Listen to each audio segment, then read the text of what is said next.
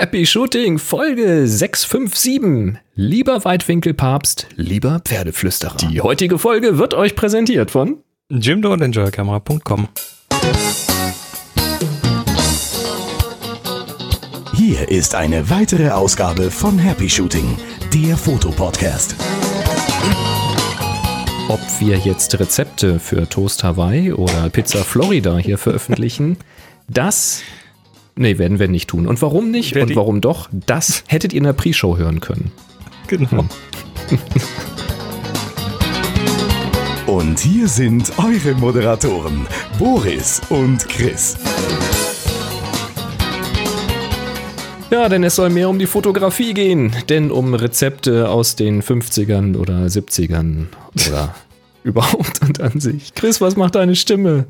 Ja, die ist, äh, die ist mitgenommen und wird auch irgendwie die Woche wahrscheinlich nicht mehr besser. Aber wir kriegen eine Sendung hin. Irgendwie schaffen wir das. Ich muss ein bisschen sanfter reden, nebenher immer Bonbons lutschen, dann geht das schon. Ähm, wir sind wieder live. Es ist der 21. April und äh, wenn ihr auch live dabei seid, dann äh, freuen wir uns zum einen und zum anderen könnt ihr eure Fragen reinwerfen und zwar in den Slack-Kanal auf dem Happy Shooting Slack. Äh, HS Fragen heißt der und auf Twitter mit dem Hashtag HSFrage und wir gucken dann am Ende der Sendung mal rein. Außerdem freuen wir uns immer über eure Audiokommentare, also lasst die ruhig auch mal bei uns hier äh, bei info at happyshooting aufschlagen, happyshooting.de aufschlagen und äh, dann, ja, hat das eine Chance, eine sehr gute Chance hier auch zum Zuge zu kommen. Na, absolut. Mhm. Wir haben ein paar Nachträge. Oh ja. Ähm, zum Beispiel nochmal zum Thema Aperture und wie man denn jetzt seine alte Aperture-Version noch benutzen kann, wenn das ja jetzt unter macOS Catalina nicht mehr läuft und so weiter. Da hatten wir ja verschiedenste Wege. Und der Daniel hat in die Kommentare noch einen Weg reingeschrieben. Und zwar schreibt er, es gibt einen viel einfacheren Weg als die bisherigen Vorschläge, nämlich Mojave und Catalina parallel installieren. Der Schlüssel dazu ist APFS, also das neue Filesystem von Apple. Das erlaubt es nämlich, neue Volumes auf derselben Festplatte oder SSD anzulegen und damit verschiedene Betriebssysteme parallel zu betreiben. Jetzt kommt aber der Haken, den er hier in Klammern geschrieben hat. Umschalten der Betriebssysteme geht dann natürlich über ein Reboot. Also da Das er wäre für mich der große Haken. das wäre für mich das K.O. an dieser Stelle. Er hat ja aber noch mal einen Link dazu beschrieben, weil vielleicht ist es ja für den einen oder anderen die Lösung, wenn man das jetzt äh, nicht regelmäßig und ständig braucht, sondern normal, so wie der Daniel. Der sagt nämlich, wenn er dann doch mal äh, wieder da rein muss, dann startet er halt eben Mojave von der anderen Partition.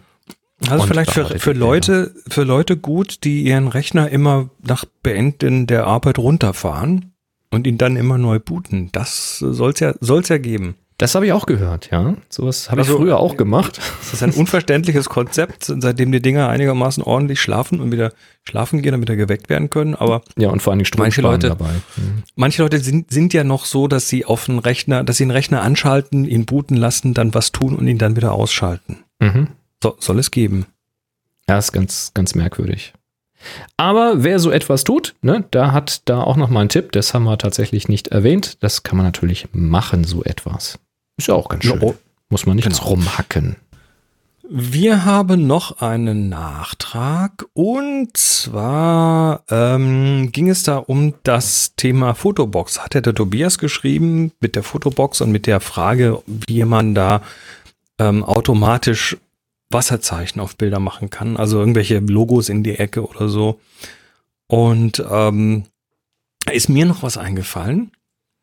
Und zwar, man kann, wenn man einen Mac hat, Automator oder Automator verwenden. Hm, Automator ist ein, ist ein, ja, ein Automatisierungstool, ähm, das, wo, wo man sich so, so automatische Aktionen zu, zusammenstückeln kann, die man dann im Betriebssystem äh, zum Beispiel als Service verankert. Da kann man dann mit dem Rechtsklick drauf zugreifen mit der Maus. Oder eine sogenannte Folder Action.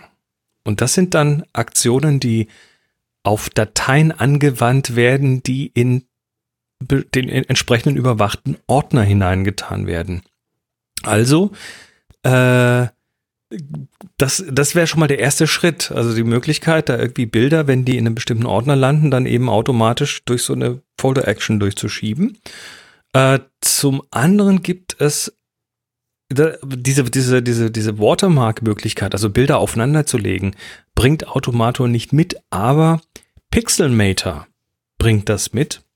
Wenn man den installiert, Pixelmator, äh, gibt es im Apple App Store, äh, dann taucht danach im Apples Automator eine Aktion auf, die heißt Watermark Images.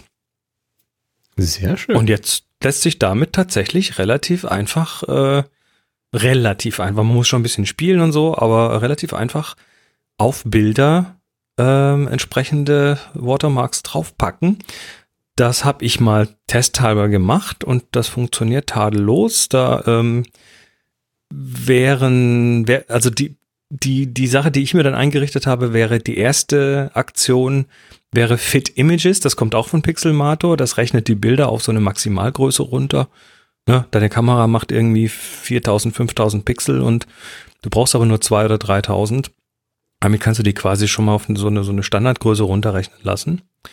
Das die ging zweite Aktion- auch mit äh, Bordmitteln. Das habe ich schon gemacht.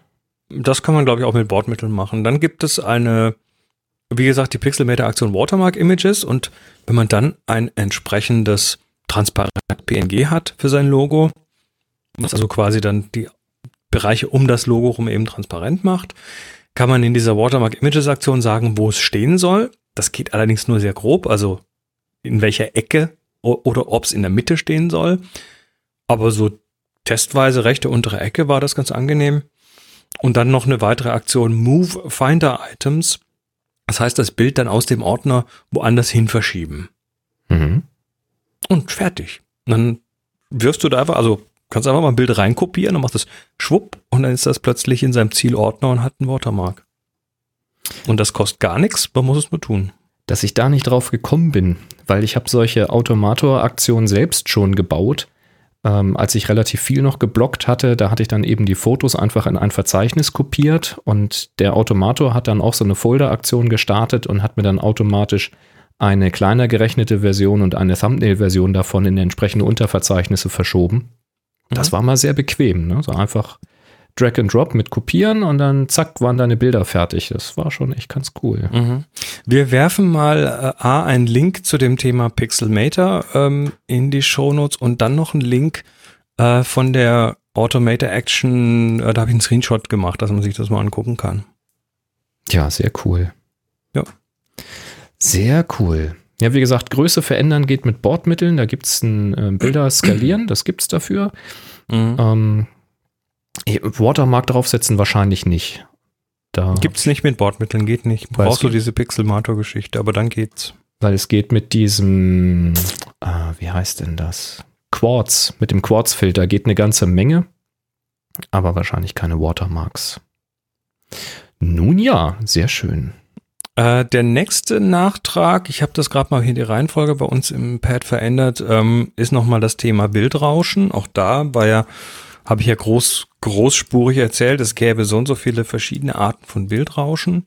Mhm. Ähm, und dazu habe ich dann nochmal geguckt, ob ich den Artikel finde, wollte ich nachliefern. Ich habe den speziellen Artikel nicht gefunden, aber einen anderen, der das zumindest mal anreißt. Und zwar ähm, ist das von einem von Sky and Telescope äh, .org, das ist so eine Astrofotografie-Seite und ähm, die haben dann so verschiedene äh, Rauschen, Bild, Bildrauschenarten, die sie da so erklären. Das eine ist der sogenannte Shot Noise, das ist ganz einfach ähm, die ungleichmäßige Ankunft von Photonen. Also kannst du dir vorstellen, wenn du auf dem Bürgersteig, wenn es anfängt zu regnen, dann ist ja erstmal nicht der ganze Bürgersteig nass, sondern du hast erstmal irgendwo Punkte. Und das hast du natürlich bei Photonen auch irgendwie. Das heißt, äh, da gibt es erstmal so eine Ungleichmäßigkeit, vor allem wenn wenige davon kommen. Ähm, dann reden sie von Dark Current Noise. Das ist äh, der das Bildrauschen, was ähm, von der Wärme der äh, warte mal, ist das von der Wärme? Genau, also zum Beispiel von der von der Wärme der Elektronik herkommt. Das kann man dann auch so, sieht man so als Battery Glow, dass dann teilweise da, wo die Batterie ist, einfach mehr Noise ist, weil da sich durch die Wärme einfach, ja, die Dinge mehr bewegen sozusagen auf elektronischem Level. Dann äh, wird hier Read Noise aufgeführt. Das ist, äh, hat mit Elektronik zu tun. Dann Fixed Pattern Noise hat mit einem Sensor zu tun. Und dann wird das Ganze noch mathematisch ein bisschen äh, durchgedingst. Und das sind nicht alle Arten von Noise, das sind nur ein paar davon. Der Artikel, an den ich mich erinnere, den ich aber nicht mehr finde, der hatte da tatsächlich ha, ich würde sagen, doppelt so viele Arten von Bildrauschen und wo sie herkommen und was man dagegen tut und ja, aber nur, nur dass mal so ein bisschen, ich glaube, es ist einfach nur so ein Bewusstsein bei euch entsteht, dass da schon relativ, äh, dass es nicht nur einfach Bildrauschen gibt. Dass es äh, gar nicht so easy ist, dann das einfach auch wieder wegzurechnen. Wobei jetzt schön, wenn man das dann weiß, aber. Nö, es ist nur eine Verständnisgeschichte. Du was ich daraus nicht da viel mit anfangen. Kannst nicht viel mit anfangen, weil entweder macht dein Endrauschtool das Rauschen zufriedenstellend weg oder eben nicht. Aber der äh, Link, den du da hast, da geht es ja auch viel um Astrofotografie und da ist es ja sehr essentiell. Also das Signal vom Rauschen zu unterscheiden mit verschiedensten Klar. Methoden und dann ist natürlich sinnvoll, mit welchen Methoden man gegen welches dieser Rauschen angeht, weil das sind ja durchaus verschiedene Dinge. Ne? Mit Kühlung kriegst du nicht alles weg und so weiter und so fort. Und das äh, ist dann schon spannend. Ja, tolles Ding. Ja. Äh, dann hast du noch einen Tipp. Ich habe einen Tipp mitgebracht. Ja, ein Lightroom-Tipp. Adobe Lightroom. Ähm, ich bin mir nicht sicher, ob wir mal drüber gesprochen haben im Rahmen einer Update-Verkündung. Ich weiß auch nicht, seit wann das drin ist, aber das Entwicklungsmodul von Lightroom ist nicht so statisch, wie man glaubt. Und zwar kann man die rechte Seite, wo die ganzen Werkzeuge drin sind, die verschiedensten äh, Panels, das kann man konfigurieren, nämlich in welcher Reihenfolge man diese Werkzeuge sehen möchte und welche man überhaupt sehen möchte. Also, wenn ihr zum Beispiel sehr häufig gleich mit der Gradationskurve arbeitet und wollt die ganz oben haben, dann kann man das machen. Oder wenn ihr sagt, ähm, ich arbeite eigentlich nie mit, ähm, sag schnell, mit diesem, ähm, wie heißt es, mit der Teiltonung, um, um Lichter und Schatten irgendwie anzufertigen. Das mache ich nie. Ich nehme da sowieso immer die Gradationskurve dafür. Das nervt mich, dass das da immer im Weg ist. Dann kann man das auch komplett ausblenden, wenn man das nicht braucht. Oder wenn ihr sagt Details ähm, oder Vignette, das verstehe ich zwar nicht, aber wenn ihr sagt Vignette benutze ich nicht, könnt ihr es ausblenden. Ihr könnt es aber auch ganz nach oben schieben, wenn ihr sagt, ich will das auf gar keinen Fall vergessen. Vignette ist das Erste, was ich mache. Es muss immer gleich eine Vignette rein. Ja, sehr gut übrigens dann äh, ganz nach oben. Und das geht in Lightroom Classic. Wir reden von Lightroom Classic. Wenn ihr in das Entwicklungsmodul geht und dann mit der rechten Maustaste auf irgendein Modul, äh, auf irgendein Modul klickt, also rechts auf den Titel eines äh, Moduls, also zum Beispiel auf Schärfen oder oben auf diese äh, Farbregler da, rechte Maustaste und dann gibt es einen Menüpunkt, der heißt hier im Englischen Customize Develop Panel das wird im Deutschen wahrscheinlich sowas sein wie Entwicklungspaneele anpassen, Entwicklerkacheln anpassen, keine Ahnung. Und dann geht ein Dialog auf und da sind diese ganzen Werkzeuge, diese ganzen Panels eingeblendet und dann könnt ihr die Häkchen entfernen, dann werden die ausgeblendet. So kriegt man sie dann auch wieder eingeblendet, wenn man sie mal versehentlich ausgeblendet hat, indem man wieder rechte Maustaste auf eins draufklickt. Und da kann man auch, das ist so ein kleiner Anfasser an der Seite, da kann man dann auch die Reihenfolge verändern und das speichert er sich dann.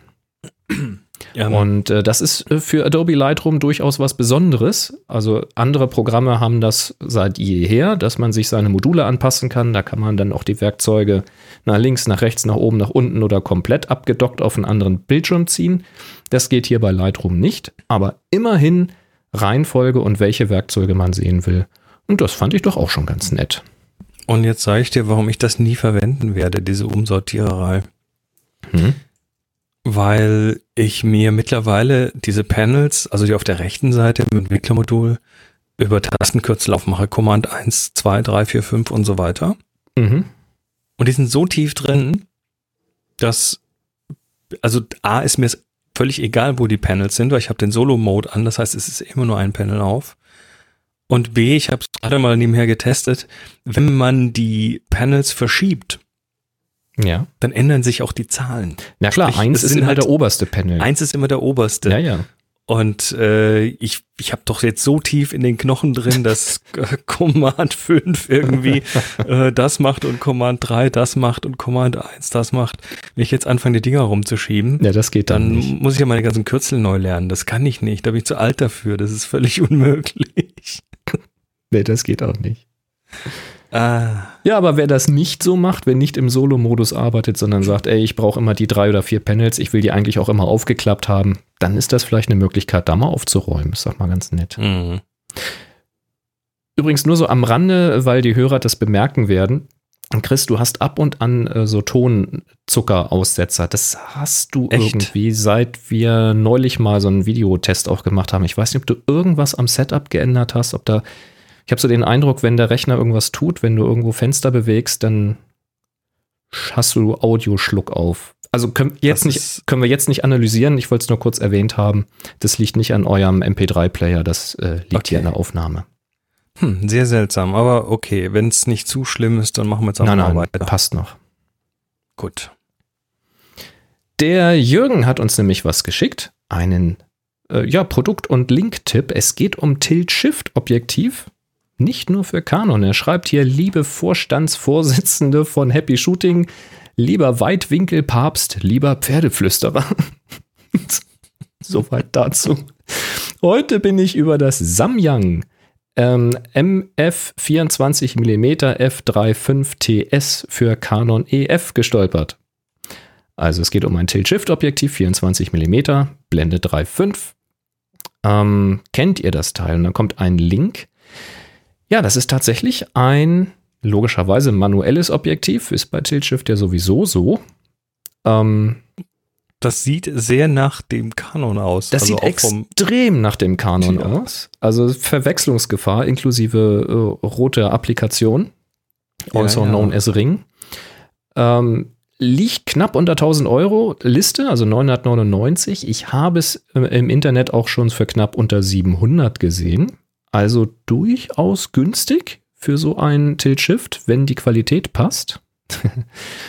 ähm, und das Interessante dabei ist, es ist eben ja nicht nur mit dem Canon EF Mount verfügbar.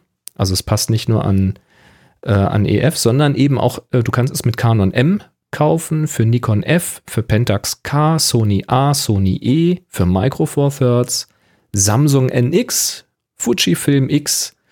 Ähm, für diese Systeme kann man das bekommen. Natürlich bleibt es 24 Millimeter.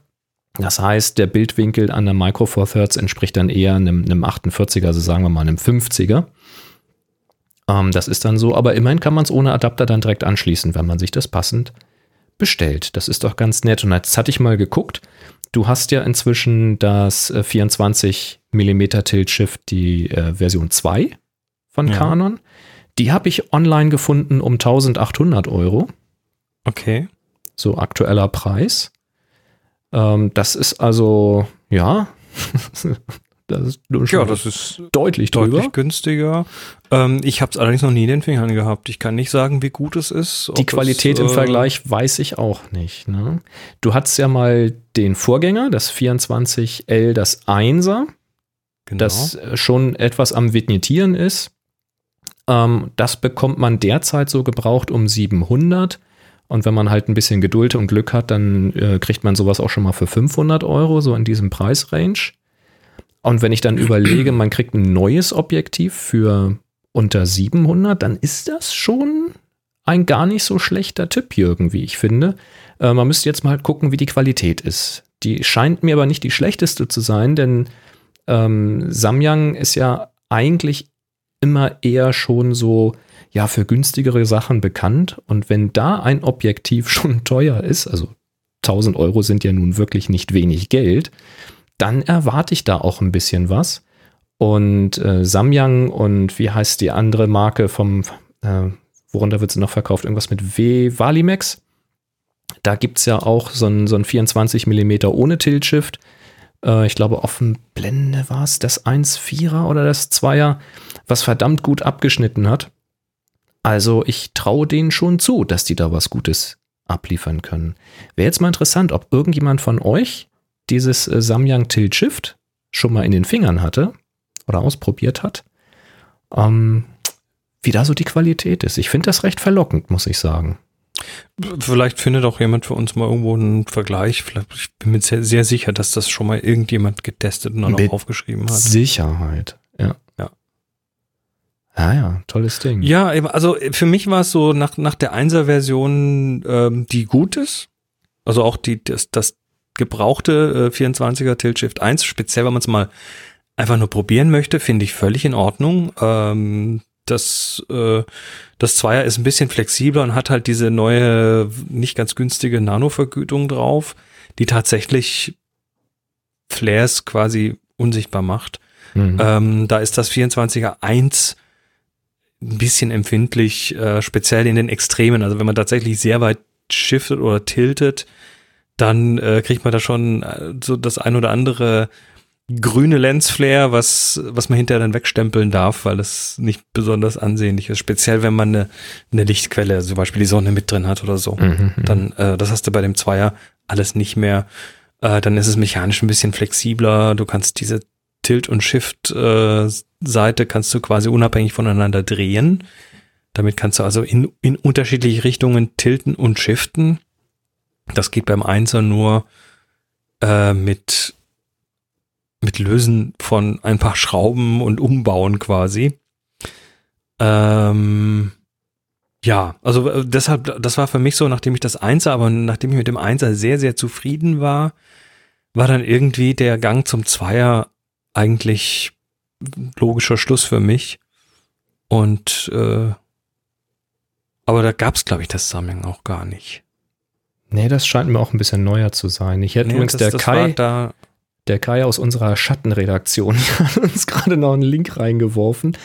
Äh, alter Schwede, also das äh, genannte Valimax Tiltshift 24 mm mit Canon EF Mount gibt's bei Valimax gerade für 460 Euro.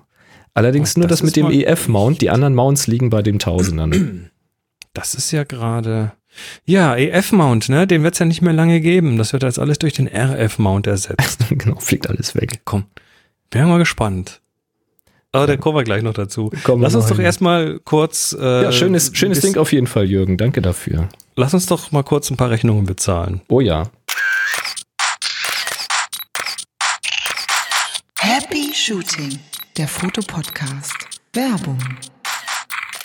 Ja, wir werden nämlich auch wieder unterstützt von Jimdo, wo ihr euch Webseiten bauen könnt. Ne? Wisst ihr, happyshooting.de slash Jimdo, da könnt ihr mal kostenlos starten, wenn ihr sagt, ach Mensch, jetzt ist gerade Zeit zu Hause oder jetzt ist auch mal an der Zeit, zu Hause mal sich um eine Webseite zu kümmern, um die eigene Webseite zu kümmern, um mal ja, ein bisschen kreativ zu werden, was zu verdienen in der Zeit, wo die Kontakte äh, ja eingeschränkt sind, Aufträge verloren gehen und so weiter und so fort.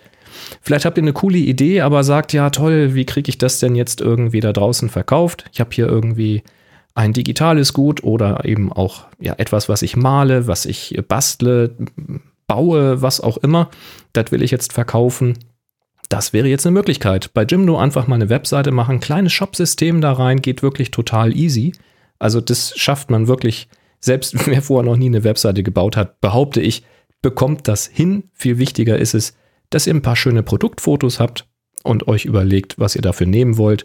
Ja, dann macht ihr die Fotos da rein, den Text da rein, den Preis dazu und schon könnt ihr verkaufen. Also müsst euch dann natürlich selbst um das Ausliefern und um das Bauen natürlich oder das Machen des Produktes kümmern, ist klar. Aber die Webseite, da hilft euch Jimdo dabei. Da müsst ihr euch nicht drum kümmern. Das ist schon ganz cool. Und das hat zum Beispiel ein Bäcker gemacht. Ich verlinke euch jetzt nicht die Seite, sondern den Beitrag vom Jimdo Magazin. Denn Jimdo hat auch einen eigenen Blog, das Jimdo Magazin. Und da sind immer wieder ganz nette Beiträge da drin. Und diesmal ging es um einen Bäcker in der Bodenseeregion, dem nämlich jetzt gerade tatsächlich die Kunden fehlen und deswegen die Umsätze einknicken. Er schreibt hier schon von über 25 Prozent Rückgang. Und das äh, merkt so eine kleine familiäre Bäckerei dann eben auch mal schnell. Die schreiben nämlich, dass gerade die älteren Menschen da eben wegbleiben, weil die eben sinnvollerweise zu Hause bleiben wegen der Ansteckungsgefahr. Und in der Bodenseeregion ist es aber auch so, dass jetzt die Touristen fehlen. Und das merkt man dann doch schon recht deutlich. Ja, dann haben die sich überlegt, was sie machen können und äh, da hat der Bäckermeister gesagt, jetzt, jetzt versuchen wir mal einen Bringdienst. Und wie macht man sowas? Ne? Man legt einfach einen Shop an, wo man sagt, hier gibt verschiedene Tüten, die stellen wir hier zusammen, die kannst du jetzt bestellen. Das ist der Preis, sag uns, wo es hinliefern soll, bezahl mit PayPal oder Kreditkarte und fertig ist der Lack. Und sie schreiben hier so schön, äh, sie hätten das mal ganz blauäugig auf Facebook angekündigt, dass sie das machen und haben das verlinkt und hatten dann ratzfatz über 10.000 Klicks da und Aufträge. Ähm, das geht also, wird richtig gut angenommen. Und wer jetzt sagt, ja, aber die Alten kommen ja auch mit PayPal oder Kreditkarte nicht klar, das ist wohl tatsächlich so, dass äh, sie schreiben hier auch, dass häufig die Rechnungsadresse von der Lieferadresse abweicht. Also werden häufig wahrscheinlich die Enkel oder die Nachbarn oder Freunde, die sich eben mit den Computern, mit dem Online-Bestellen auskennen, werden da helfen und werden dann eben da, ja, Brötchen bestellen für die, die sie gerne hätten. Und das finde ich eine richtig coole Idee. Sie wissen noch nicht, ob sie dabei bleiben, wenn die ganze Situation sich wieder ein bisschen normalisiert hat. Das muss man dann eben sehen, ob sich das rechnet. Aber erstmal ist das ein ganz cooler Weg und ja, das sind so Sachen, so alteingesessene Unternehmen, die plötzlich eben diesen Sprung in diese, in dieses Internet wagen und in diese moderne Welt wagen und einfach mal was ausprobieren. Das fand ich total herzig und total toll, dass das geklappt hat. Und wer jetzt selbstständig ist oder auch Angestellte hat und sich auch nochmal äh, einen Überblick verschaffen möchte und sich informieren möchte, was denn in dieser Zeit so möglich ist, also welche Förderung es da gibt, welche Entlastungen, was man tun kann, Ne, man kann jetzt ja zum Beispiel auch äh, zum Finanzamt gehen und sagen, hier aufgrund der Situation wird mein Einkommen eben niedriger sein als eben im letzten Jahr und zwar deutlich und zwar so und so. Dann kann man zum Beispiel seine Vorauszahlungen ähm, runtersetzen lassen und solche Späße. All das und mehr steht auch in einem äh, Jimdo Magazinbeitrag. Da sind nochmal ganz viele Links zusammengefasst und nochmal ein paar Sachen erklärend dazu geschrieben. Fand ich auch mal ganz nett als Einstieg. Ähm, verlinken wir beides mal. Danke an Jimdo, dass ihr das auch immer macht. Das Magazin ist echt eine tolle Sache. Und wenn ihr jetzt sagt, das finde ich auch cool, habt ihr eine coole Webseite gebaut und ähm, da will ich jetzt mehr machen, ich will jetzt eine eigene Domain haben, ich will hier einen größeren Shop haben, ich will einfach mehr, dann gibt es da die tollen Pakete, die ihr euch klicken könnt und ihr könnt mit unserem Code Belichtigung 20% auf die kostenpflichtigen Pakete sparen. Das heißt, wenn ihr euch jetzt was klickt, denkt an den Code Belichtigung, spart 20%. Ist doch super. Ja, und wenn ihr da was Tolles gemacht habt, wenn ihr jetzt eine geile Idee hattet, wenn ihr sagt, Mensch, das war jetzt genau der Ansporn, den ich noch brauchte, guck mal, das ist die Seite, das sind meine Produkte, schickt uns gerne mal euren Link an info at happyshooting.de, dann stellen wir die Seite hier auch gerne vor. Nicht wahr? Tja, wir sagen Sehr Danke an schön. Jimdo für den tollen Support. Herzlichen Dank. Und heute machen wir einen Werbeblock. Wir sagen auch gleich noch Danke an Enjoyer Camera, die uns unterstützen. Und zwar, äh, wenn ihr bei denen bestellen wollt, dann bestellt äh, mit dem Gutschein Happy Shooting 2020, kriegt ihr 5%. Ähm, sie haben uns ein Produkt geschickt, wir haben schon mal vor einer Weile drüber geredet, aber jetzt haben wir es tatsächlich in Händen. Ich mache das mal hier auf und das ist Alter, sag ich nur, Alter. Also so heißt das Produkt. Alter. Der Hersteller. Alter, der, der RFS-Filterhalter von Alter. Ähm, wofür steht denn das? Rapid Filter System. Äh, das ist ein Filterhalter, der solche Geräusche, Moment, solche Geräusche macht. Also wenn man ihn aufmacht, dann hier. So. Und wenn man ihn zumacht, klack, das war ein Magnet. Habe ich hier auch. Ähm, genau. Und äh, was das ist, ist dieser Filterhalter, den man vorne auf die Kamera schraubt und dann kann man den Filter nach oben klappen. Oder zur Seite. Oder zur Seite. Das ist äh, unglaublich äh, hilfreich, wenn man zum Beispiel mit einem, äh, mit einem Infrarotfilter arbeitet, durch den man nicht gut durchfokussieren kann, weil man einfach nichts mehr sieht, dann kann man den fürs Fokussieren zum Beispiel wegklappen. Ähm, Ja, oder für Ich- starke Graufilter, ne? So für Langzeitbelichtung. Oder für starke Graufilter. Solche Geschichten, wo man dann irgendwie, was weiß ich, so ein zehnfach Graufilter oder sowas, äh, ist damit dann einfach schlicht und einfach äh, vor die Linse klappbar und wegklappbar. Und das, das ist so ein bisschen wie diese, äh, diese Brillenaufsätze, wo man so eine Sonnenbrille auf eine Brille hat, die so hochklappen kann. So ähnlich sieht das aus. Ähm, ist ein verdammt cooles Ding und für solche Problemfälle tatsächlich echt hilfreich. Also mir äh, gefällt das sehr gut und ich äh, habe hier die 82 mm Version, gibt's natürlich in verschiedenen Größen und äh, bei Enjoy Camera, wo es auch noch ganz viele andere Sachen gibt. Ich finde den Namen toll. Alter. Alter, ja. Ich glaube, Alter heißt es, glaube ich. Ja, und das Nette ist vor allen Dingen, wenn du den Filter damit zur Seite klappst, dann ist er ja immer noch an der Kamera befestigt. Also du hast dann nicht das Problem, dass du keine, dass du nur noch eine Hand frei hast, weil du in der anderen den Filter hältst oder musst den wieder irgendwo Ja. hinstecken, ohne Wo dass er zerkratzt. Wo Das ist das übrigens auch noch massiv praktisch ist, ist zum Beispiel beim Filmen. Da hat man nämlich oft das Problem, speziell wenn man in, in, in bei viel Licht filmt, dass man dann äh, mit relativ kleinen Blenden arbeiten muss und dann hat man plötzlich keine Schärfentiefe mehr. Und äh, da ist es, weißt du, kennst du das so in, in Profi-Videokameras, da hast du immer so einen ND-Filter, den du per Knopfdruck reinklappen kannst. Yep. Das hast du natürlich bei deiner spiegellosen oder Spiegelreflex hast du das nicht. Aber hiermit kannst du das dann im Prinzip auch simulieren. Also schaut's euch mal an. Das ganze Ding gibt es, wie gesagt, bei enjoycamera.com. Die äh, geben euch 5% mit dem Gutschein Happy Shooting 2020, exklusiv nur bei uns. Und wir sagen herzlichen Dank. Ja, recht herzliches Dankeschön. Ich habe übrigens einen kleinen Fehler gemacht. Ne? Ich hatte mir ja das extra als 62 mm kommen lassen, damit ich das hier an meinen Weitwinkel an die Micro Four Thirds rankriege. Passt auch dran. Funktioniert hervorragend. Vignettiert auch nicht. Also der, der Filter selbst macht keine Vignette hier an meiner Micro Four Thirds. Und dann wollte ich einen Filter vorne drauf machen und dachte, ja, doof gelaufen, ne? weil ich habe gar keinen 62 mm Filter. Die sind alle größer. Äh, Was ich da übrigens auch mitkommt, ja. bei dem Alter, ne, Entschuldigung, die Werbung ist noch, es ist eigentlich rum, aber was da auch mitkommt, ist ein Gummi, ein Gummi, äh, Gummiwrench, eine Gummi, ähm, na, was ist das? Also Ja, so eine so ein- Gummimatte so ein ist runder- das. so eine Gummimatte, mit der man Filter auf und abschrauben kann. Also so wie, ich glaube, man kann das sicher auch für Gurkengläser verwenden, aber es ist total gut für, mit Sicherheit. Ja. Aber es ist total gut für, für diese Filter Ja, geeignet. Auch wenn man mal, wenn man mal einen anderen Filter drauf hat, der nicht gut abgeht, ist damit macht man zack und das Ding ist runter. So, jetzt aber. Nächstes Mal hole ich mir noch einen passenden Filter dazu. Oder einen Adapterring für mein Cooking-System. Dann könnte ich das ganze Cooking-System zur Seite klappen. Das ist auch eine gute Idee eigentlich. Das wäre hilfreich. Ja, So, mal machen. kommen wir zum Thema.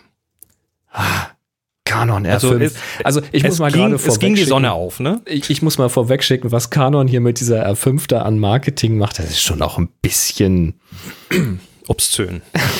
es gibt keine Kamera, aber es gibt Häppchen raus. Und der Jürgen hat uns hier ein Zitat geschickt. Ähm, und zwar hat wohl der äh, Richard Shepard oder Richard Shepard Pro Product Marketing Senior Manager. Pro Product Marketing Senior Manager, das ist also die extra ausklappbare Visitenkarte. Der hat folgendes gesagt. Im letzten Monat haben wir Features, ich muss das anders sagen, pass auf. Im letzten Monat haben wir Features bekannt gegeben, die bestätigen, dass wir mit der EOS R5 das Unmögliche erreicht haben.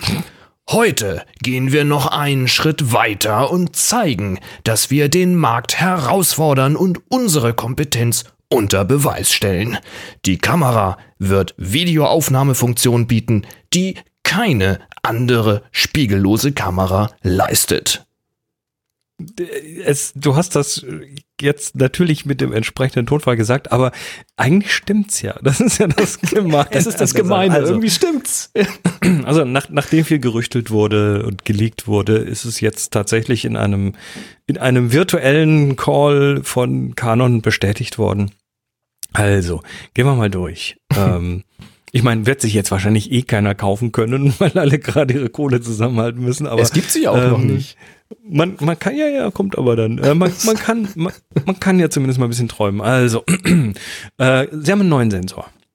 Oh, soweit okay. Wahrscheinlich haben sie den auch gebraucht, um das. Das äh, haben sie tun bestätigt, dass es ein neuer ist? Ja, Okay. okay. haben sie bestätigt. Also nichts aus einer, aus einer, ähm, aus Nee. einer 5S oder sowas.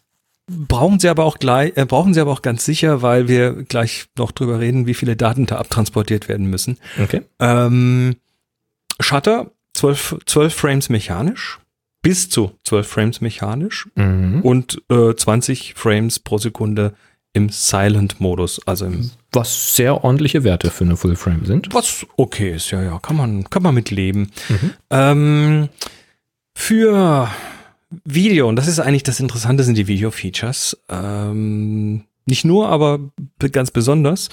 Ähm, wir erinnern uns an die 5D Mark IV, die ja schon irgendwie boah, hier mit 4K-Video daherkam und so weiter. Ja, und auch ganz groß sehr, getönt. Mhm.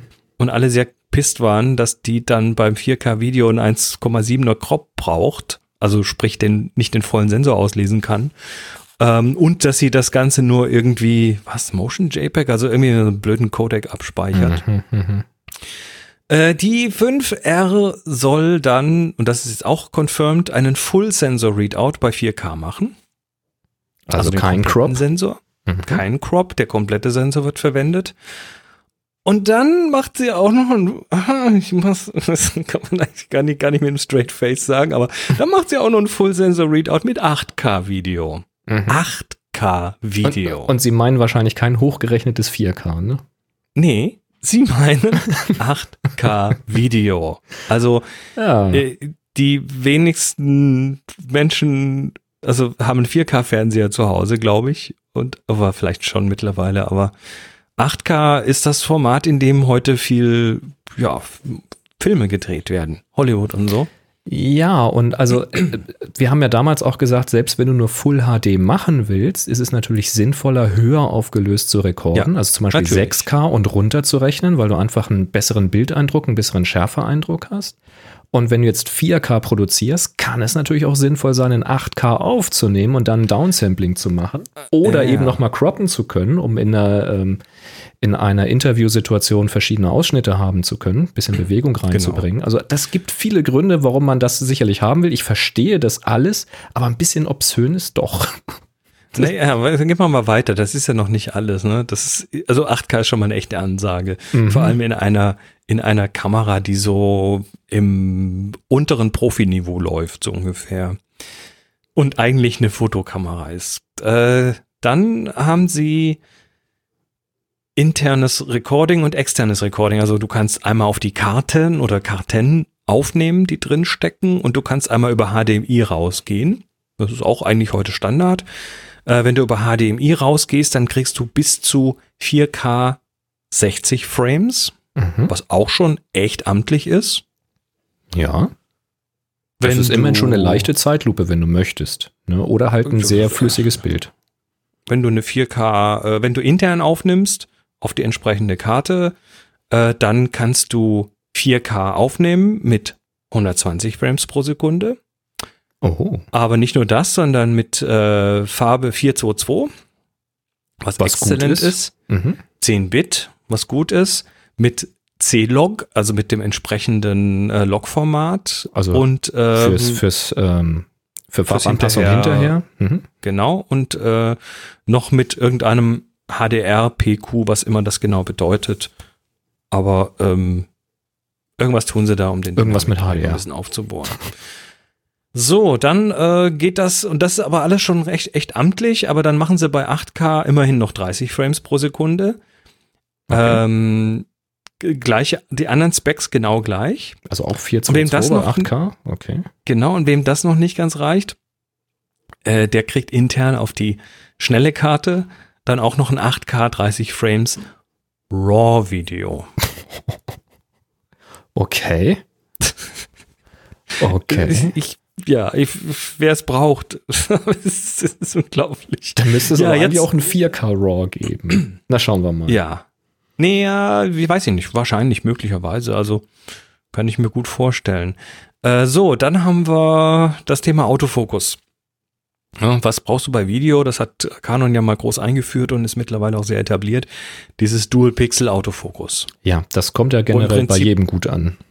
Genau, wo im Prinzip jeder Pixel irgendwie zwei Pixel ist und darüber Mhm. dann Autofokus implementiert wird. Ähm, was, ja, wo dann gemunkelt wurde, wenn die Kamera rauskommt, dann kann sie das sicher nur für 4K. Nein, sie kann es auch für 8K. Also das bei 8K Beim Video. Mhm. beim Video aufnehmen. Dual Pixel Autofokus kann man Mhm. erstmal so lassen. So. Dann ist es, äh, ja, das ist erstmal okay. Hm, Damit kann man erstmal ganz gut arbeiten. Und äh, das war aber nicht alles. Dann haben sie auch noch den, äh, die Bildstabilisierung angefasst.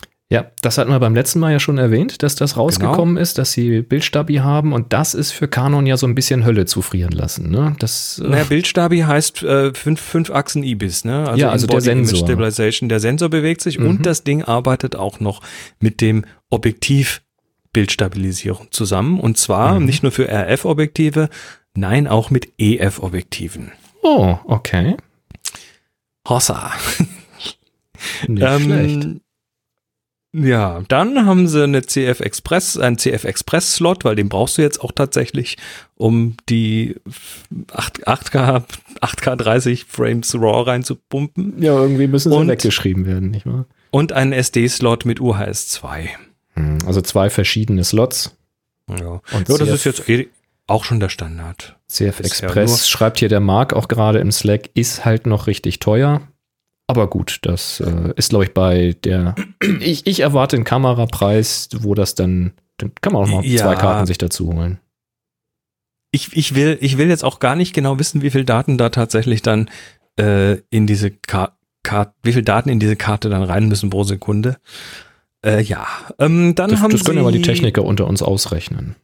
Genau. Dann haben sie ähm, äh, jetzt neben, neben Personen und Face Recognition und Eye Recognition, also Augenautofokus, äh, jetzt auch einen Animal Autofokus dann angekündigt dafür. Das war ja auch schon mal vorher irgendwie geleakt. Genau, Das heißt, äh, nicht nur Augenautofokus, sondern tatsächlich eine Erkennung von Tieren anhand verschiedener Merkmale, haben sie gesagt. Wie gut das sein wird, muss man sehen, aber das ist auf jeden Fall. Ist wahrscheinlich ähm, Machine Learning, sie wissen selbst nicht, welche Merkmale, aber es erkennt schon, ob es eine Katze ist. Genau. ähm, doch, gut, ich will. Dann soll doch bitte Katze da stehen nachher im Display irgendwo.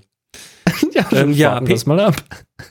Genau, Peter Pixel hat, hat, hat das Ganze jetzt mal von den Features, nur von Features, ne, hat ja noch niemand in der Hand gehabt, die Kamera. Ja. Mal verglichen mit der Sony Venice, das ist eine Kamera, die 6K bei 30 Frames pro Sekunde macht oder 4K bei 60 Frames pro Sekunde. Also eine, eine sehr etablierte aktuelle Videogeschichte. Äh, ähm, eine Sony Venice kostet 39.000 Dollar. Ja, gut. Vielleicht kostet die 5R ja auch so viel. Wir wissen ja noch keinen Preis, nicht wahr? Ja, äh, es gibt dazu jetzt natürlich so diverse Fragen, ähm, die alle nicht beantwortet sind. Wie nochmal, das ist jetzt alles bisher nur Material von Canon. Die Kamera hat noch keiner getestet von uns. Ähm, aber die Frage ist natürlich, wie ist das mit der Temperatur? Weil was da abgeht, das wird nicht äh, ohne Hitze auskommen. Da hat Sony schon mit ganz anderen Features mit Überhitzung zu kämpfen gehabt. Du, ich, äh, ich habe hier für diese Videogeschichten, die ich hier mache, habe ich eine Sony Alpha 5100. Wenn Mhm. du da aufnimmst auf die interne Karte, auf die eingebaute, nee, auf, auf eine, eine Speicherkarte, dann überhitzt die irgendwann mal. Ja, ja. Also Hitze abtransportieren ist, äh, ist wichtig. Ich frage mich jetzt halt, was, was tun sie da? Und ich bin nicht der Einzige, der sich das fragt. Ja, ist Äh, wahrscheinlich ein oder, Lüfter. Ja, oder haben sie vielleicht anderen Einschränkungen, was Aufnahmezeit angeht, dass du dann nur fünf Minuten 8K RAW aufnehmen kannst oder so? Wir wissen es nicht, ja. Denkbar wäre Eben. das natürlich. Also auch um dann einen Preisunterschied äh, zu haben gegen eben so eine Sony Venice. Genau. Naja, irgendwo muss es ja herkommen. Ähm, die nächste Frage wäre natürlich noch, wie ist es dann mit Pro-Video-Features, also so Zebra, Peaking und so weiter. Ähm, das muss man dann einfach sehen, aber das wäre tatsächlich, oder Waveform oder sowas, das sind so Sachen, die Wie ist es bei deiner ähm, 5D Mark IV? Hat die Zebra? hat sie alles nicht. Hat sie alles nicht. Okay. Nein.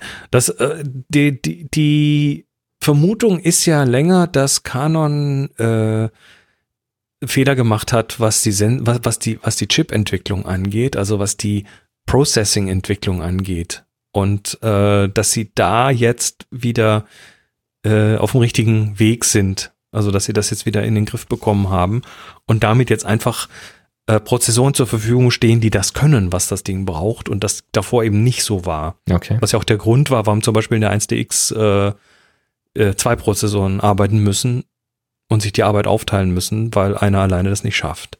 Hm, okay. Da wird jetzt einfach gemunkelt, dass hier jetzt einfach ein Chip am Start ist, der einfach deutlich besser ist als, als bisher und das könnte natürlich sich auch wieder auf das Thema Hitzeentwicklung auswirken und so weiter. Also man muss einfach schauen, äh, wo es hingeht.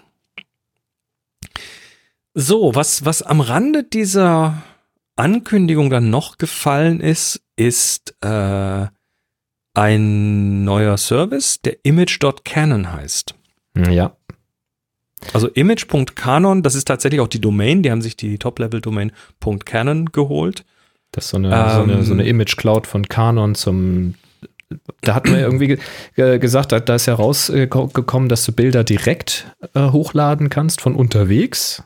Da haben wir ja noch vermutet, dass das vielleicht dann über das Smartphone sich das Ich habe es Wi-Fi mir bedient. angeschaut. Und wie läuft es Ich habe jetzt? es mir angeschaut. ja? Das ist genauso. Ne? Du hast eine App auf dem Smartphone und dann wird der Transfer eben über das Smartphone gemacht, also automatischer Transfer von Still-Images, Videofiles ähm, von deiner Kamera in die Canon Cloud. Da hast du dann zwei Möglichkeiten. Entweder du packst es in die, ich glaube 10 Gigabyte geben sie dir erstmal so für Umme. Kannst wahrscheinlich irgendwann mehr dazu kaufen oder in so einen Topf, der nach 30 Tagen gelöscht wird. Okay. Also so, so einen temporären Topf. Und dann hast du auf der anderen Seite zum Beispiel auf deinem PC oder Mac so einen Downloader. Den habe ich mir nicht angeguckt. Ich habe mir auch den Uploader nicht richtig angeguckt. Ähm, aber du, so soll es dann funktionieren. Du hast einen Downloader, der das dann in entsprechende Services reinwirft. Ich glaube, ein Teil kann auch die Cloud direkt machen. Also aktuell ist da Google Drive drin, Flickr und YouTube. Mhm. Und YouTube. YouTube äh, äh, inklusive Livestream, wenn du eine Kamera hast, die das supportet. Da wüsste ich jetzt keine, die das täte, aber Wir sprechen ja Ja. gerade über eine R5. Wer weiß? ähm, möglich, möglich. Ähm, und ab Juni 2020 steht da, soll auch Google Fotos über unterstützt werden und die Creative Cloud von Adobe. Das heißt, du Hm. könntest, du könntest äh, theoretisch direkt von deiner Kamera die Bilder über das Smartphone in der Tasche äh, in die Cloud pumpen lassen und sie landen bei dir dann in der Creative Cloud. Das ist das, was die da behaupten. Ich habe mir das tatsächlich heute erstmal angeguckt, habe mich da, habe mir dann einen Account geschossen. Ähm, Sie haben mir erlaubt, meine 7D Mark II zu registrieren. Du musst deine Kamera dort dann auch registrieren. Die äh, Registrierung ist bei der 7D Mark II eine äh, Eingabe der Seriennummer. Da, hat die, da die aber kein Wi-Fi hat, weiß ich auch nicht, wie das dann funktioniert. Ob das dann, äh, ja, keine Ahnung. Äh, und die 5D Mark IV, die wollen sie die wollen sie nicht über eine Seriennummer registrieren, sondern über diese Canon-Software, die da irgendwie auf einer CD mitkommt oder so, Mhm. ähm, die ich nicht installiert habe, weil in, in, in dem Cloud-Portal, was ehrlich gesagt ein bisschen, äh, also das ist mit nicht viel Liebe produziert oder programmiert worden, zumindest nicht mit viel Design. Ähm, da sagt er dann zwischendurch das Ding, du müsstest das mit deinem PC verbinden, die Kamera und die Software installieren und dann würde sie registriert werden. Da sage ich, Moment, ich habe einen Mac und keinen PC. Ähm, ja, also es ist alles irgendwie so ein bisschen, ich sag mal, da müssen sie noch ein bisschen dran arbeiten, so gefühlt, aber das ist zumindest Ist ja so auch ein Ding, was, da. wo ne? sie hinwollen. Genau. Naja, sie kündigen es ja schon an und du kannst dich auf der Webseite auch schon anmelden und so. Hm. Aber wie gesagt, das ist irgendwie, fühlt sich das alles noch so ein bisschen Kommt alles. an wie eine Firma, die toll Kameras bauen kann, aber so was Webservices angeht, wahrscheinlich noch viel lernen muss. Tja, und So wann kommt sie aus. nun? Ähm, ich, ich weiß es nicht, keine Ahnung. Gibt's ein Datum? Nee, es gibt noch kein Datum, oder? Ja, weiß ich nicht. Also ich habe hier. Also wenn, wenn Sie sagen, dass man im, im Juni auch Google Fotos und Adobe Creative Cloud nutzen kann, dann müsste ja dann auch langsam mal die Kamera kommen. Kannst du nicht sagen. Ich habe ich hab äh, jetzt kein, also ich habe noch nirgendwo in groß irgendwo ein Datum gesehen. Und ich glaube, im Moment halten die auch ein bisschen die Füße still. Sie hatten ja Ah. vorher schon mal irgendwo verlauten lassen in einem Interview, dass die unverändert äh, vom Timing her käme, auch trotz Corona.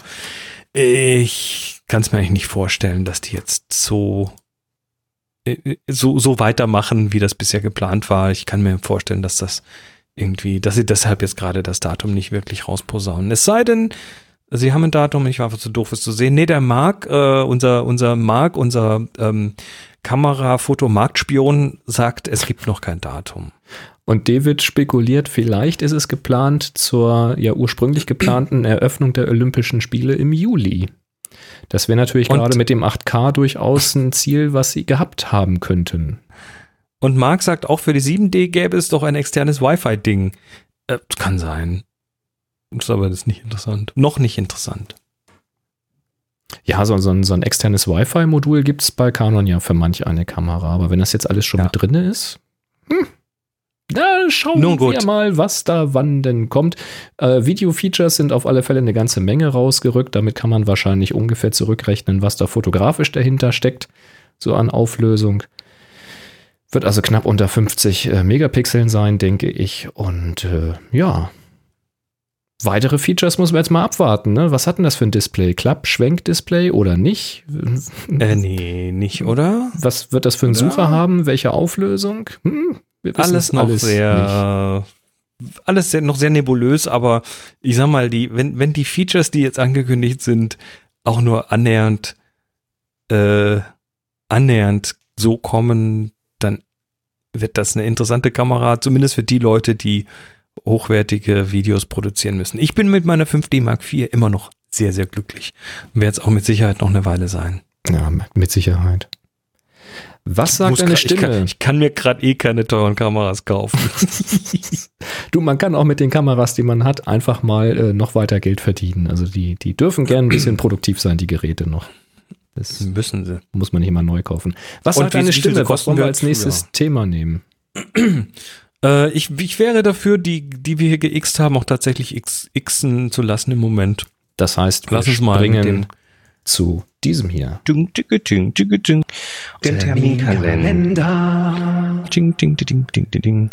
Genau, wir haben nämlich äh, tatsächlich wieder Termine. Es gibt wieder virtuelle Termine und zwar äh, Fotoausstellungen in Rostock. Da, also in Rostock, aber relativ wurscht, weil online.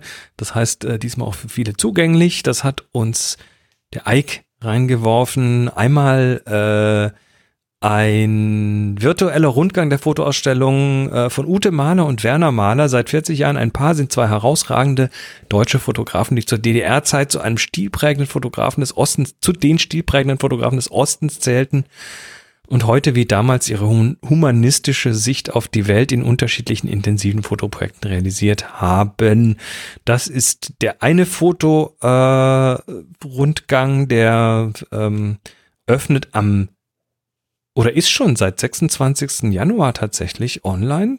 Link in den Shownotes. Und das zweite ist äh, eine virtuelle Fotoausstellung von Gustav Dahlmann. Der hielt nicht viel von Knipsern. Wenn der deutsche Palästina-Kundler ab 1899 zwischen Aleppo und Alexandria unterwegs war, ließ er sich Zeit. Er beobachtete, griff zum Notizbuch und zur Kamera sachlich, stilvoll, immer auf Augenhöhe mit seinem Gegenüber, sei es nun ein Mensch oder ein Klappspaten. Das Ganze bis zum 2.5. Und äh, ja, die Links in den Shownotes. Danke, Ike, für die Information. Ich glaube, wir werden in Zukunft noch mehr virtuelle Fotoausstellungen sehen. Und bei manch einem Mensch ist der Unterschied zum Klappspaten auch kaum zu Nicht erkennen. besonders groß.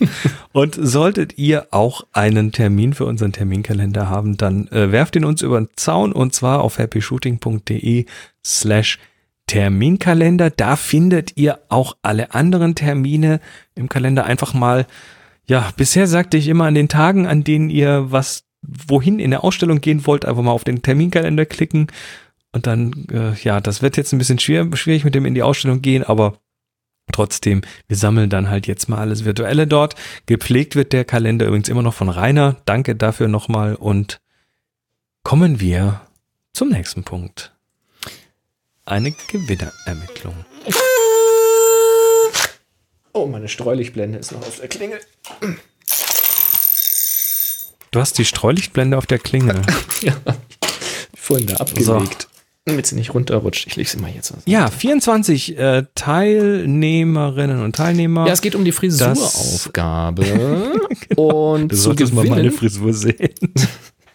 zu gewinnen gibt es natürlich einen der heute vorgestellten äh, RFS-Filterhalter für Rundfilter, also das Alter Rapid Filter System.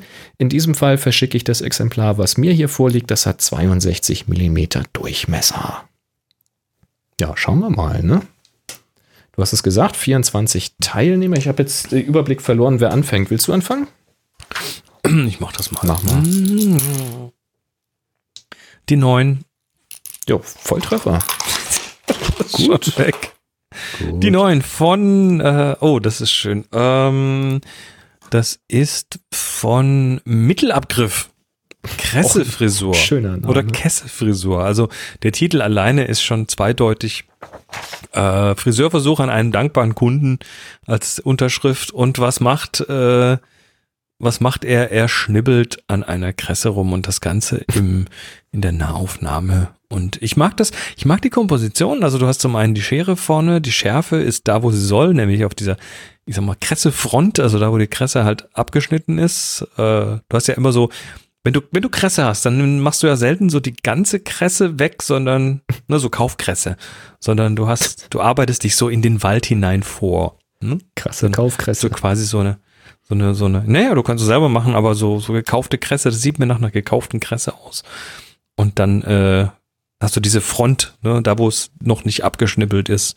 Und da ist eben die Schärfe. Ich mag die Farben. Äh, ich mag, wie es komponiert ist, ne, dass es so eingerahmt ist durch ein Bokeh rechts und oben, aber nicht links und äh, das ist so, Es ist sehr aufgeräumt, Ja. ne? das ist total aufgeräumt und relativ klar das Bild. Also äh, ja, gut gemacht. Du hast dir einen Klappspaten, wollte ich gerade sagen, einen Klappfilter verdient. Ja, auch wie die Schere da so von unten rechts ins Bild reinläuft. Ja. Das ist ah, wirklich ein sehr, sehr schönes Ding. Belichtung Simples, einfaches Bild, aber so, so, so technisch da, wo es hingehört irgendwie. Ja, Belichtung Mhm. on spot passt. Gute Stockqualitäten.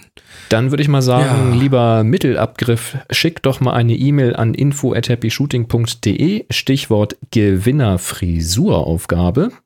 Und äh, ja, schreib eine Adresse, wo ich den Filterhalter hinschicken kann. Ja, ja. Einfach mal die Kresse halten. So wichtig in diesen Zeiten. Genau. Sehr schön hat Ähm, mir zum Beispiel auch gefallen, das ist hier bei uns die Nummer zwei, das ist äh, von Biker Marius. Der hat richtig was gebastelt. Der hat hier nämlich aus Melonen, nehme ich an, ist das, hat der, äh, ja, kleine Figürchen gebastelt mit verschiedenen Melodien für Frisuren. Melonen. Ja. Das hat er sehr schön gemacht und äh, allein die Fleißaufgabe ist es schon wert. Aber Das sind keine eben- Melonen, Boris. Was ist es denn?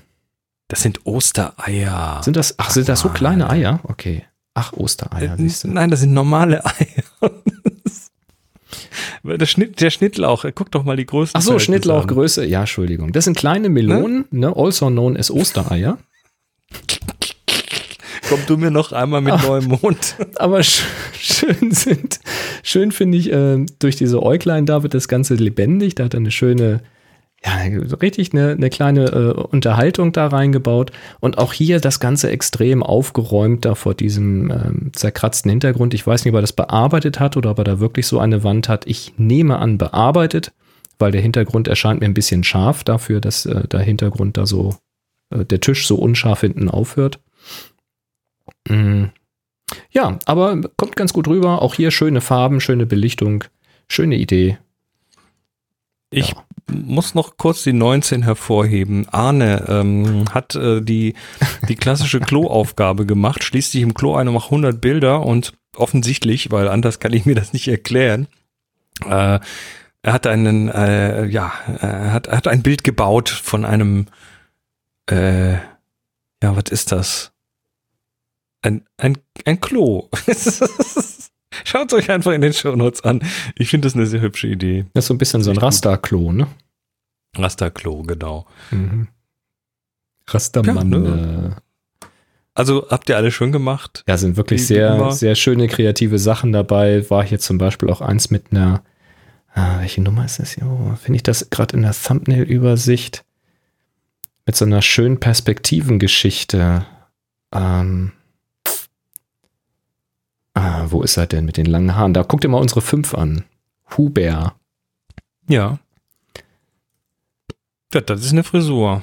Ne, da sehen wir, wir sehen einen Menschen, der in die Kamera lächelt, mit eigentlich einer Kurzhaarfrisur, aber irgendwie scheint das eine Fokuhila zu sein, weil von hinten kommt ganz lange Haare nach vorne. Du, ich, nehme nicht, ich nehme nicht an, dass die Freundin dahinter äh, versteckt war und ihre Haare sicher? auf seine Schultern Ach so. gelegt hat. Ich glaube, die Nee, sind nee, tatsächlich so lang gewachsen. Das ist einfach ein Extrem-Mallet, den er da Absolut. mit, mit sich rumträgt. Kann man machen. War echt eine Kann man super Idee. Also die hatten Also offensichtlich der, auch viel der kann Spaß. das tragen, finde ich. Ja, ne? Das- definitiv. definitiv. Gut. So, Gut, äh, richtig ähm, 80er. So, kommt, kommt gut Findest du? Nee. Doch, Nein. doch, doch, doch. Also oben passt nicht ganz, da fehlt ein bisschen die Dauerwelle. Oben ist ein bisschen wachsen lassen, aber hinten ist schon ganz gut. Äh, Machen wir jetzt mal keine Frisurentipps, vor allem nicht in Zeiten des C. Ja, vor das allen Dingen ich nicht, der keine mehr Vor hat. allem du nicht, genau. Ich hatte früher langes Haar. Es gibt Beweisfotos. Ja, Das ist schön. auch ich das war ein Jüngling schön. mit lockigem Haar. An dieser Stelle würde ich sagen, bedanken wir uns recht herzlich an alle, die hier immer so fleißig mitmachen und die uns unterstützen. Vor und hinter den Ja. Kulissen. Das ist richtig Ich- großartig. Auch heute wieder, es hat viel Spaß gemacht hier mit euch im Slack. Tolle Ergänzung. Genau, und- Tolle Pizzabilder übrigens auch. Dankeschön dafür. Jetzt habe ich Hunger. Genau, und alle, alle die, die uns was in unser, in unser Konto geworfen haben, äh, ihr kriegt euer Dankeschön nächste Woche. Das ist mir diese Woche einfach irgendwie durch die Lappen gegangen, aber ist nicht vergessen. Nein, kommt alles. Also, dann äh, sagen wir Danke und macht's gut. Drei, Bis nächste Woche. eins. Happy Shooting. Sie hörten eine weitere Produktion von nsonic www.nsonic.de